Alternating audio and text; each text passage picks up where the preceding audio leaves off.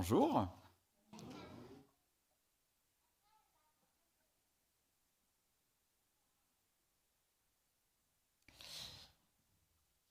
Est-ce que vous vous souvenez du défi que j'avais proposé pendant l'été? Celui de lire un livre biblique en entier. Alors je vois qu'il y en a quand même qui s'en souviennent, ça fait plaisir. Hein et ce défi, nous nous le sommes appliqués avec euh, Hélène. Euh, normal. Hein et j'avoue que j'aime particulièrement les temps de congé où le petit déjeuner peut euh, s'éterniser et on lit, on discute sur ce qu'on a lu dans la Bible et on prend le temps parce que bon, on est en congé. Et dernièrement, je me réjouissais de ce moment et j'ai demandé à Hélène Qu'est-ce que tu aimerais qu'on puisse lire pendant nos vacances comme livre? Et Hélène a répondu le Lévitique.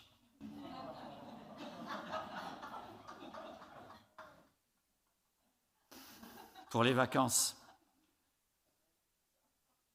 Eh bien, en fait, c'était génial. Hein. Et on a pu euh, encore plus percevoir en prenant le temps ce que Jésus a accompli et qui nous libère de la complexité de la loi parfaite qu'il avait scellée avec le peuple des Hébreux. Alors, si je vous ai raconté ça, c'est pas pour raconter ma vie, bien sûr, mais parce que le Nouveau Testament prend souvent appui sur ce qui était pour montrer la réalisation parfaite et inégalable en Jésus-Christ. Et c'est le cas de l'épître euh, aux Hébreux.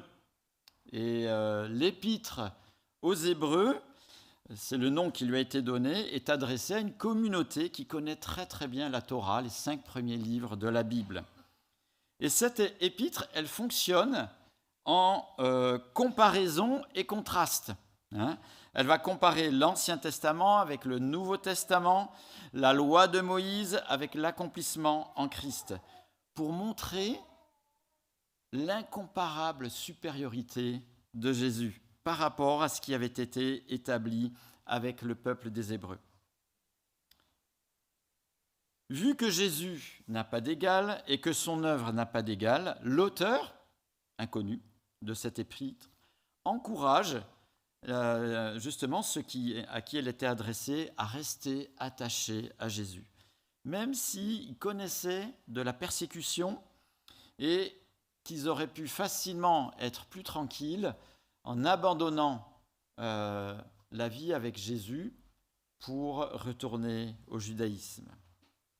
Mais l'auteur va souligner plusieurs choses, et on l'a vu, c'était au printemps dernier, Jésus est supérieur aux anges, même ceux qui avaient donné les commandements, la loi.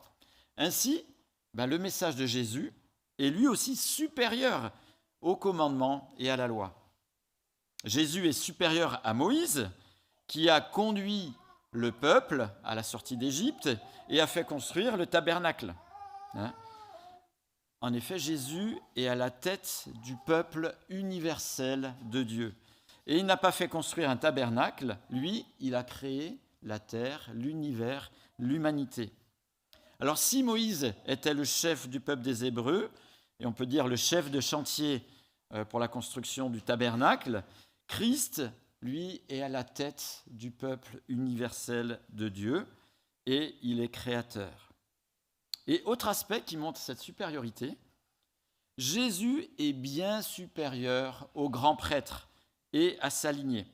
Le grand prêtre, qui officiait à l'époque, euh, représentait, c'était lui qui représentait euh, le peuple en présentant des sacrifices pour les péchés du peuple, mais lui aussi devait présenter des sacrifices pour lui aussi, parce qu'il était aussi pécheur.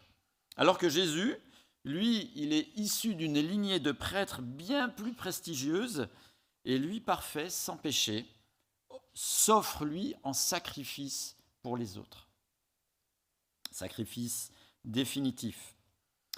Et ce matin, on va pouvoir voir encore et apprécier davantage la perfection de Christ dans la lecture du chapitre 8 et 9 de l'Épître aux Hébreux. Et vous allez voir, c'est très simple, c'est un peu compliqué, mais c'est aussi très simple. euh, ça fonctionne en comparaison. Il y a le ciel, la terre, le véritable, la copie terrestre, le grand prêtre céleste Jésus, les prêtres de l'époque. Une meilleure alliance, l'ancienne alliance. Alors, l'épître aux Hébreux, elle est à la fin du Nouveau Testament. Vous la trouverez dans les Bibles blanches à la page 1368.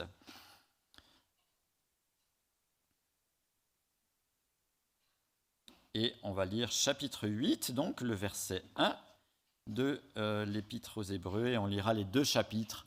Je m'arrêterai euh, de temps en temps pour euh, quelques points explicatifs.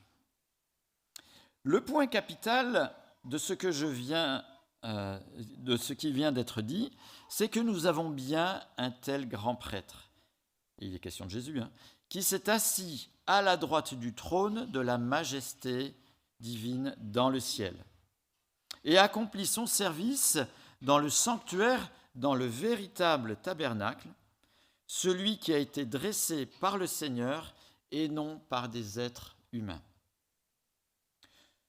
Tout grand prêtre est établi pour présenter des offrandes et des sacrifices. C'est ce qui se faisait à l'époque aussi.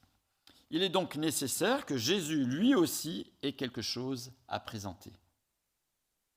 Certes, s'il était sur la terre, il ne serait même pas prêtre, car là se trouvent les prêtres qui présentent les offrandes conformément à la loi. J'interromps la lecture. Euh, comme c'était indiqué dans le chapitre précédent, Jésus-Christ n'est pas de la même lignée que les sacrificateurs de l'époque. C'étaient les Lévites. Donc Jésus ne peut pas officier dans le sanctuaire de l'époque, comme le tabernacle ou le, temple. Donc forcément, il officie d'une manière différente. Hein. Et euh, pas un culte qui est célébré dans ce qui était passé, le tabernacle ou le temple, qui était, on pourrait dire, une sorte de prototype de ce que Dieu réservait de parfait avec Jésus. Et c'est ce que nous disent les versets suivants. Regardez au verset 5. Donc les prêtres d'autrefois. Hein. Or, ils célèbrent un culte qui n'est que la copie et l'ombre des réalités célestes.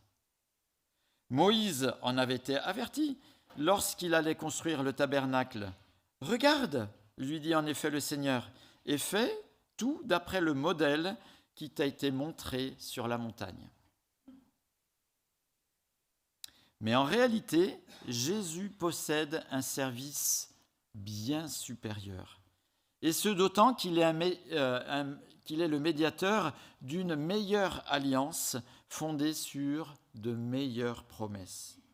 En effet, si la première alliance avait été irréprochable, il n'aurait pas été question de la remplacer par une seconde. De fait, c'est bien comme un reproche que le Seigneur a dit à son peuple, Voici que les jours viennent, dit le Seigneur, où je conclurai avec la communauté d'Israël et la communauté de Juda une alliance nouvelle. Elle ne sera pas comme l'alliance que j'ai conclue avec leurs ancêtres, le jour où je les ai pris par la main pour les faire sortir d'Égypte, comme ils n'ont pas persévéré dans mon alliance, moi non plus, je ne me suis pas soucié d'eux, dit le Seigneur. Mais voici l'alliance que je ferai avec la communauté d'Israël après ces jours-là, dit le Seigneur. Je mettrai mes lois dans leur esprit. J'écrirai dans leur cœur. Je serai leur Dieu et ils seront mon peuple. Personne n'enseignera plus son citoyen en disant, euh, ni son frère en disant, tu dois connaître le Seigneur. Connaître dans le sens avoir une expérience proche, hein, c'est pas être informé. Car tous me connaîtront, depuis le plus petit jusqu'au plus grand d'entre eux. En effet, je pardonnerai leur injustice et je ne me souviendrai plus de leurs péchés ni de leurs fautes. En parlant d'une alliance nouvelle, le Seigneur a déclaré ancienne la première. Alors ce qui est ancien ce qui a vieilli est prêt de disparaître. J'interromps la, la, lecture. On peut dire que l'ancienne alliance, avant l'œuvre de la croix de Jésus-Christ, était comme un contrat à durée déterminée.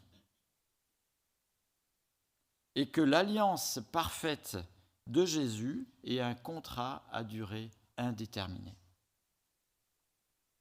Alors au chapitre 9, verset 1, je continue la lecture. La première alliance avait donc des règles relatives au culte et un sanctuaire terrestre. Donc ça c'est le tabernacle, plus tard il y aura le temple. En effet, un tabernacle avait été édifié. La première partie de la tente, appelée le lieu saint, abritait le chandelier, la table et les pains consacrés. Donc c'est cette partie-là.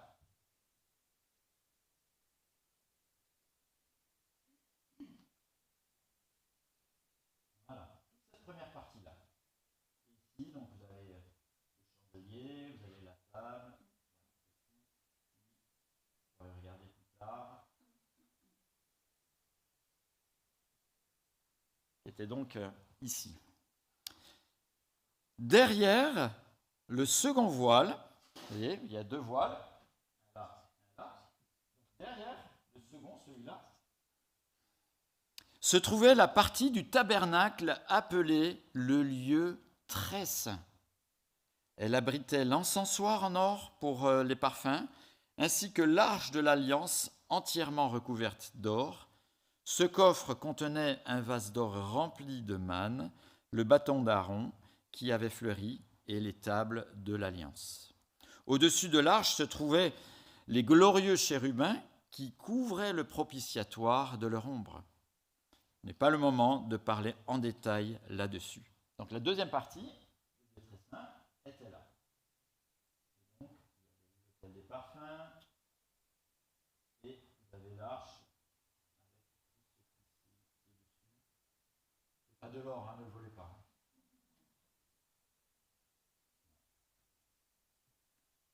Donc il y avait vraiment deux parties. Hein. L'ensemble, verset 6, hein. l'ensemble étant ainsi disposé, les prêtres qui font le service entrent en tout temps dans la première partie du tabernacle, celle qui est devant. Hein. Mais dans la seconde, la petite partie derrière, seul le grand prêtre entre et ce, une fois par an. Non sans y apporter du sang qu'il offre pour lui-même et pour les péchés du peuple. Le Saint-Esprit montrait par là que le chemin du lieu très saint n'était pas révélé tant que le premier tabernacle était dressé. En fait, par toutes ces mesures, ces lois, le Saint-Esprit nous montrait qu'il était extrêmement difficile d'être en relation avec l'Éternel. Et que ça ne se faisait pas à la légère, et que ça se faisait rarement, une fois par an, une personne sélectionnée, préparée pour cela. C'était presque impossible, en tout cas hyper limité, et donc forcément, ça appelait à quelque chose d'autre. Hein. On a lu tout à l'heure euh, le récit de la création, et Adam et Ève étaient en relation directe avec l'Éternel avant que le péché soit là. Et là, depuis que le péché était rentré, pour pouvoir être en proximité avec Dieu, c'était hyper restrictif, hyper cadré. Et une personne, une fois par an. Donc, ça appelait à ce qu'il y ait quelque chose d'autre. Verset 9 du chapitre 9. C'est une illustration pour le temps présent. Elle signifie que les dons et les sacrifices présentés ne peuvent pas rendre parfait sur le plan de la conscience celui qui prend part à ce, euh, celui qui prend part à ce culte. Avec les aliments, les boissons, les diverses ablutions, avec les règles relatives au corps, c'étaient des prescriptions imposées seulement jusqu'à une époque de réforme. Quelque chose qui allait changer. Quant à Christ, il est venu comme grand prêtre des biens à venir. Il a traversé un tabernacle plus grand, plus parfait, et qui n'est pas construit par la main de l'homme, c'est-à-dire qui n'appartient pas à cette création. Il est entré une fois pour toutes dans le lieu très saint, non pas avec le sang euh, de bouc ou de jeune taureau, mais avec son propre sang et il nous a, il nous a ainsi obtenu un rachat éternel. L'œuvre de Christ n'est pas rituelle, elle n'est pas extérieure, mais elle agit en profondeur, nous permettant d'être réellement en relation avec Dieu, par Christ, au travers de lui. verset 13 nous dit, En effet, le sang des boucs et des taureaux, ainsi que la cendre d'une vache dont on asperge ceux qui sont souillés, les rendent saints en leur procurant une pureté rituelle. Pas la conscience rituelle. Verset 14, si tel est le cas, le sang de Christ qui s'est offert lui-même à Dieu par l'Esprit éternel, comme une victime sans défaut, purifiera d'autant plus votre conscience des œuvres mortes, afin que vous serviez le Dieu vivant. C'est très intéressant ce que nous dit ici Dieu. Le système religieux, le principe religieux avec des lois, son cadre, etc., rend propre pour le culte, pour la religion, quand on l'observe euh, et qu'on répond à tout cela mais la conscience, elle, n'est pas atteinte. Et la conscience est toujours travaillée. Et cela n'a absolument rien à voir, justement, avec ce que Christ fait. Et Paul en parlait dans euh, l'introduction. On a souvent le témoignage de personnes, quand ils se donnent à Christ, qui nous parlent de la paix que Jésus donne, la paix intérieure. Parce que l'œuvre de Christ touche réellement la conscience. Dans ce que l'on vient de lire, il y a une opposition, un contraste, ça fonctionne toujours comme ça, l'épître aux Hébreux, entre la pureté rituelle et la conscience, entre les rites qui sont appliqués et l'œuvre que Christ fait dans le cœur.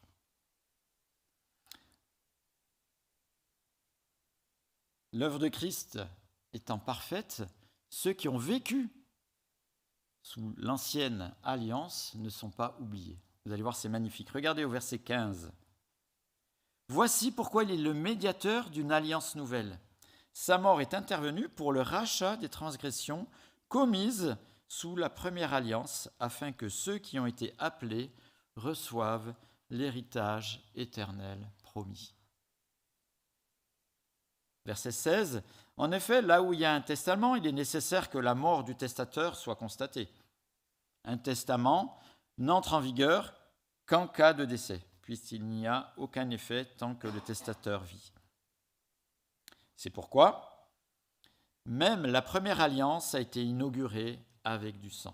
Après avoir prononcé devant le peuple entier tous les commandements conformément à la loi, Moïse a pris euh, le sang des jeunes taureaux et des boucs, ainsi que de l'eau, de la laine écarlate et de l'hysope, et il a aspergé le livre lui-même et tout le peuple en disant Voici le sang de l'alliance que Dieu a prescrit pour vous.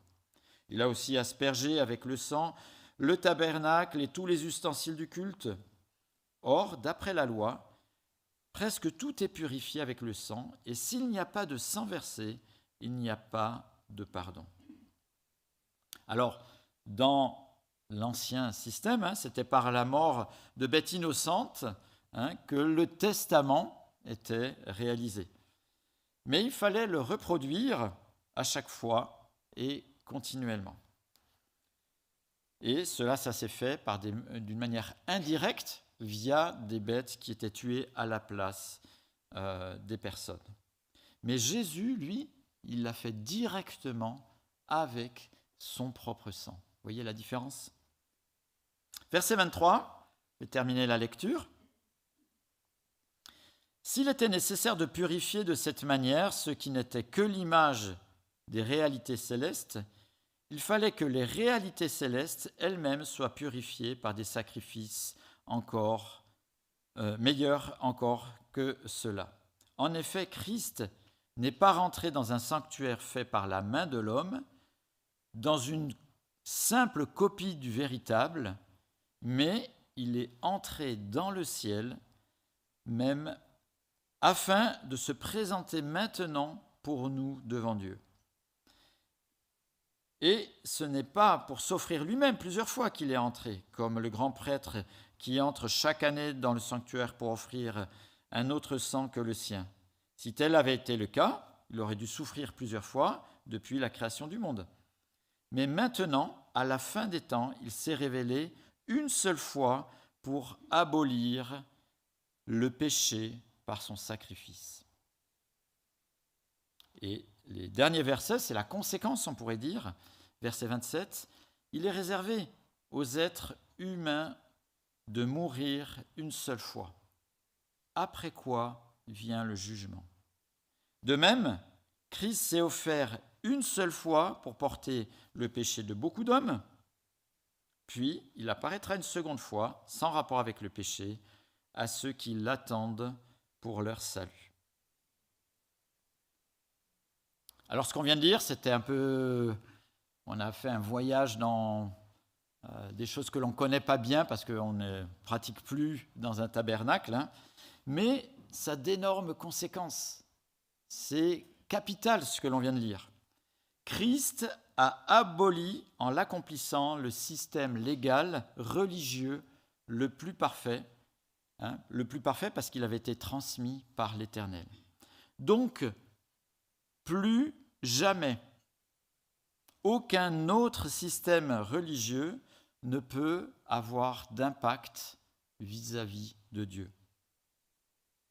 Ça peut être une valeur euh, euh, culturelle, culturelle, traditionnelle, identitaire, rituelle, ethnique, mais ça n'a pas d'impact vis-à-vis de Dieu, vu que Christ l'a réalisé parfaitement. C'est quand même fort parce que quand on regarde notre humanité, on voit que l'humanité aime bien euh, le système religieux. Et d'une manière euh, directe, indirecte, si on regarde bien dans l'histoire de l'humanité, même encore maintenant, il y a beaucoup de rites, de choses à faire dans les systèmes religieux. On pourrait se dire, mais pourquoi? Ben Parce que ça rassure, hein, quelque part. Parce que comme je l'ai fait, c'est visible, c'est tangible, et eh ben, ça me rassure. Peut-être que pour les plus craintifs, ça satisfait la peur, ça tranquillise de pratiquer, mais c'est momentané. On sent qu'il faut le refaire. Pour les plus assurés, ça satisfait l'orgueil et les personnes sont contentes d'avoir fait. Et on retrouve euh, un peu cela quand on lit euh, les évangiles avec euh, les personnes que rencontrait Jésus. Mais dans les deux cas, que ce soit par peur, par fierté, hein, les deux grands oubliés, c'est Dieu et le prochain. Parce que la confiance, elle est mise dans le fait que j'ai bien répondu à ce qui était demandé. Mais la confiance, elle n'est pas mise en Dieu et elle n'est pas tournée vers le prochain. Et euh, c'est dommage parce que c'est un peu les deux aspects de l'inspiration de la loi. Vous connaissez ces versets de, de l'évangile de Matthieu au chapitre 22, vous pouvez les regarder si vous voulez euh, dans les Bibles qui sont à côté de vous, c'est la page 1102, Matthieu 22, verset 36. Maître, quel est le plus grand commandement de la loi? Jésus répondit, Tu aimeras le Seigneur ton Dieu de tout ton cœur, de toute ton âme, de toute ta pensée. C'est le premier commandement et le plus grand. Et voici le deuxième qui lui est semblable, Tu aimeras ton prochain comme toi-même. De ces deux commandements dépendent toute la loi et les prophètes. Et en fait, si on regarde bien, si on réfléchit bien au système rituel, le système religieux, eh bien, ça éteint ou ça met en second plan Dieu et mon prochain. Parce que l'attention, la confiance est mise dans l'observation scrupuleuse de ce qui m'est demandé de faire dans une religion. Et ce que Dieu nous dit ce matin dans le texte que l'on a lu, cette nouvelle alliance céleste par la croix que Jésus a mis en place a pour but non de faire quelque chose, mais de toucher nos consciences hein, et pas juste répondre à une loi ou à des lois ou à un cadre religieux. Dieu désire une vraie relation, une vraie connaissance et pas qu'une cérémonie. Prendre une image, un mariage ne s'arrête pas qu'à la cérémonie de mariage. Le but du mariage, c'est quand même de vivre ensemble, d'avoir une vraie relation. Et c'est un petit peu le, voyez, le, le fossé qu'il y avait. L'aspect religieux s'arrête à la cérémonie. Mais Dieu, lui, veut une vraie relation avec nous.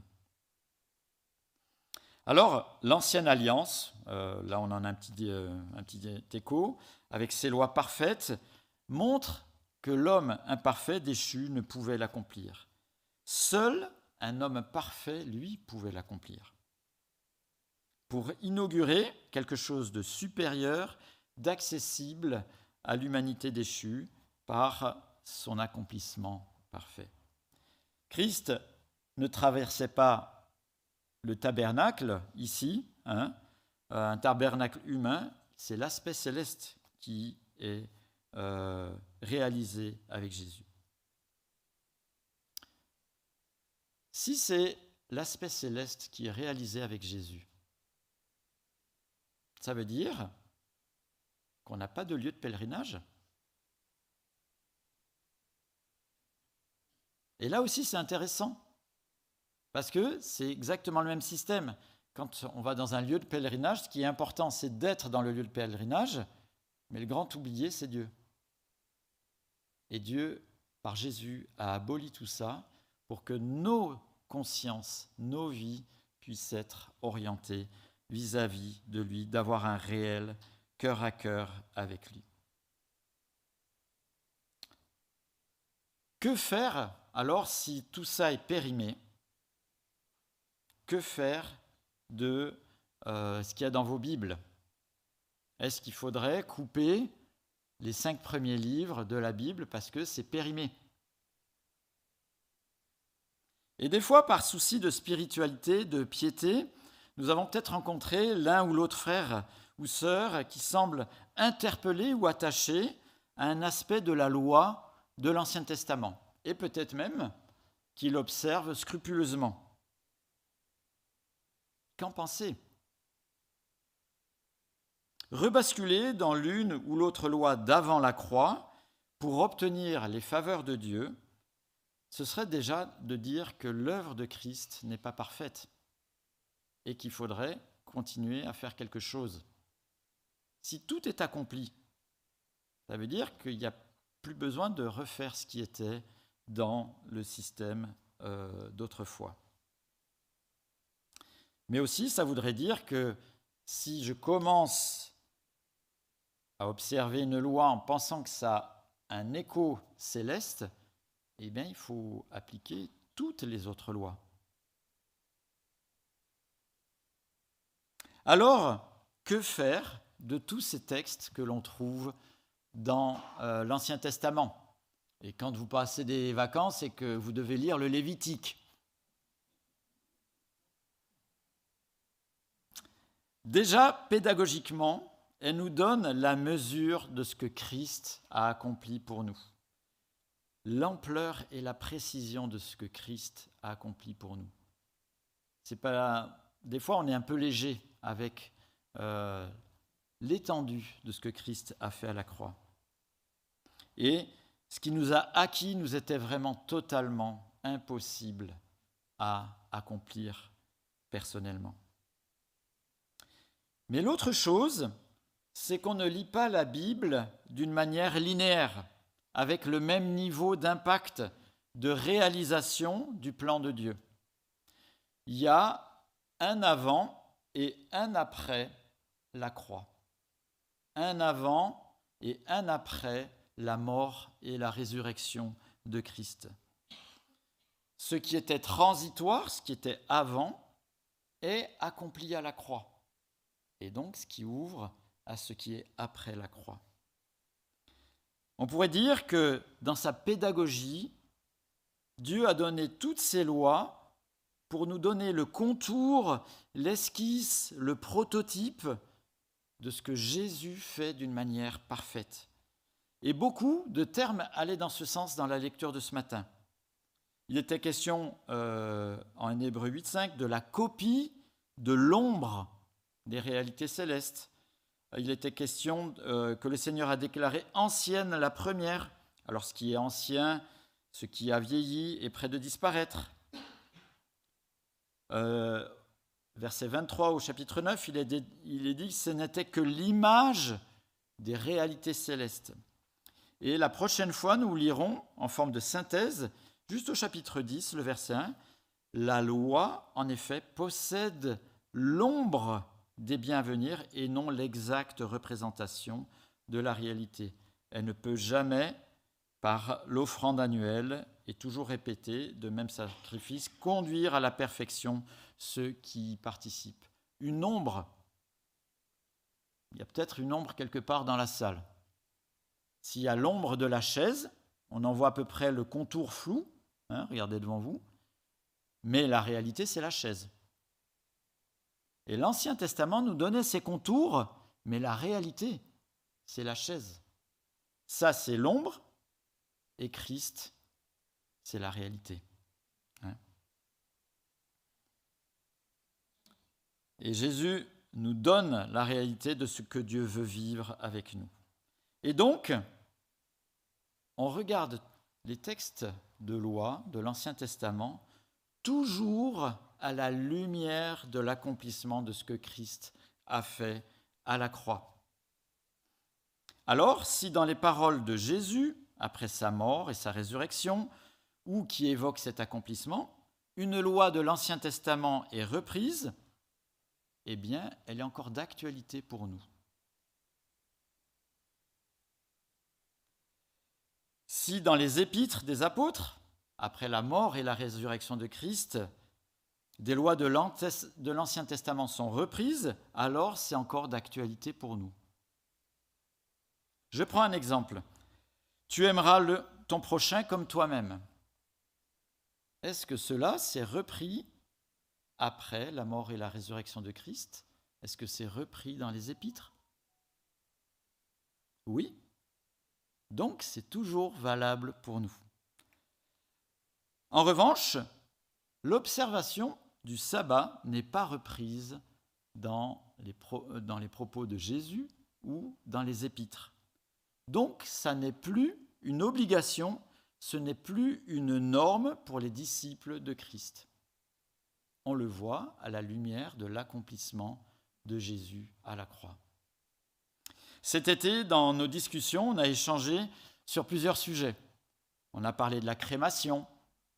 Est-ce que j'ai le droit, pas le droit? On a parlé des tatouages, on a parlé des régimes alimentaires. Je peux, je ne peux pas manger de ça si je suis chrétien. On a parlé de la circoncision et de ces choses-là. Est-ce que ces aspects sont repris comme une norme pour les disciples de Christ dans les épîtres, dans les propos de Jésus après sa mort et sa résurrection, ou qui y font allusion? Si Christ ne l'impose pas, ne nous l'imposons pas nous aussi, et ne l'imposons pas aux autres, croyants ou non. Ces lois qui ne sont pas reprises comme une norme, elles peuvent être intéressantes pour méditer, surtout sur le principe qu'elles sous-tendaient. Hein. et peut-être que par motif de conscience, peut-être aussi pour un aspect missiologique, peut-être que tu respectes l'une ou l'autre de ces lois. Mais c'est à toi de le voir en toute conviction vis-à-vis de Dieu. Mais elles ne bonifient en rien l'éternité avec Dieu. Et tu ne peux pas l'imposer à d'autres, tout comme Christ ne l'impose à personne. Christ nous a affranchis. Ce n'est pas pour nous remettre sous d'autres servitudes légales ou reprendre les anciennes servitudes légales. Je termine avec cette belle conclusion d'Hébreu 9, les versets 27, 28. Il est réservé aux êtres humains de mourir une seule fois, après quoi vient le jugement. De même, Christ s'est offert une seule fois pour porter les péchés de beaucoup d'hommes. Pas besoin de le refaire chaque année, hein, comme c'était le prototype. Christ s'est offert une seule fois pour porter les péchés de beaucoup d'hommes. Puis il apparaîtra une seconde fois, sans rapport avec le péché, à ceux qui l'attendent pour leur salut. Intéressant ce verset 27. Il donne réponse à des interrogations courantes. L'idée d'une réincarnation. C'est assez courant ça. Hein On entend ça assez souvent. Hein eh bien, ça ne correspond pas à la réalité. Il dit de mourir une seule fois, pas de plusieurs fois. Autre idée aussi que ce verset nous donne, euh, l'idée de purgatoire. Hein. C'est-à-dire pour se refaire contre son gré, parce que c'est les autres plutôt qui le font plutôt que vous. Mais ce que nous montre ce verset, c'est qu'il n'y a que deux séquences. Mort, jugement. Il n'y a pas trois séquences. Mort, deuxième chance et jugement. Il n'y a pas trois séquences. Très précis ce verset. Et ça nous montre l'énorme valeur que Dieu nous donne aujourd'hui à chacune de nos vies. C'est maintenant. Ce n'est pas à remettre pour plus tard. Dieu nous fait, nous accorde un temps de grâce pour se décider pour lui. Maintenant. Pas le faire, on ne sait pas, beaucoup plus tard. Et dans le verset 28, il y a aussi deux séquences. La première, c'est la première venue de Jésus pour résoudre le problème central de l'humanité, c'est-à-dire le péché, et il s'est présenté qu'une seule fois.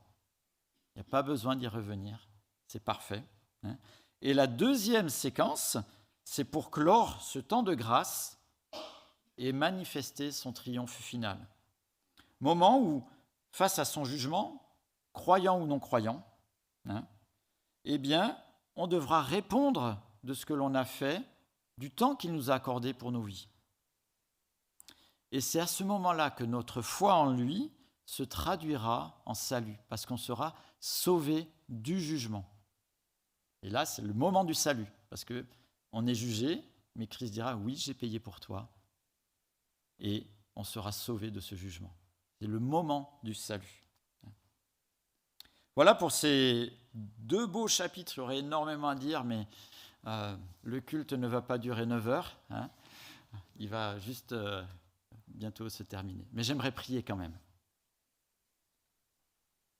Seigneur, quel bonheur de te connaître. Merci de l'avoir accompli, ce qui nous était impossible d'accomplir. Seigneur, que tu augmentes notre reconnaissance, Seigneur, que on puisse percevoir davantage la noirceur et la difficulté de nos vies perdues et qui demandaient tant pour pouvoir être en relation avec, euh, avec Dieu. Seigneur, que toute la gloire et l'honneur t'en reviennent. Amen.